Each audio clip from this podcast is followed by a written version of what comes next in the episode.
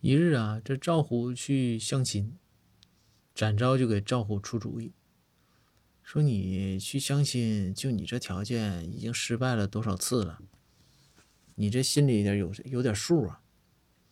然后这赵虎说说那说是啊，说那我这成功率低咋整啊，展哥？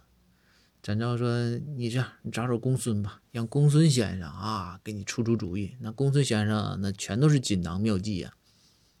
这赵虎一听说行行，咱哥我听你的。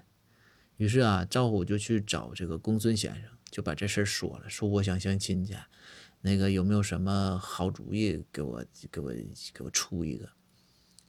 这公孙先生一听说行啊，这都是自己人，说我这招啊都挺损的，需需要先骗人，但是呢，你得答应我，你先骗完人之后啊，以后你得慢慢告一，告诉人家啊，以后还是要改正的。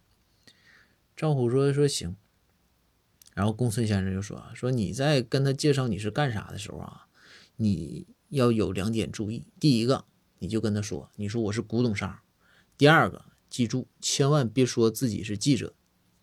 赵虎说：“这这为啥呢？”说公孙先生，你得告诉我原因呢。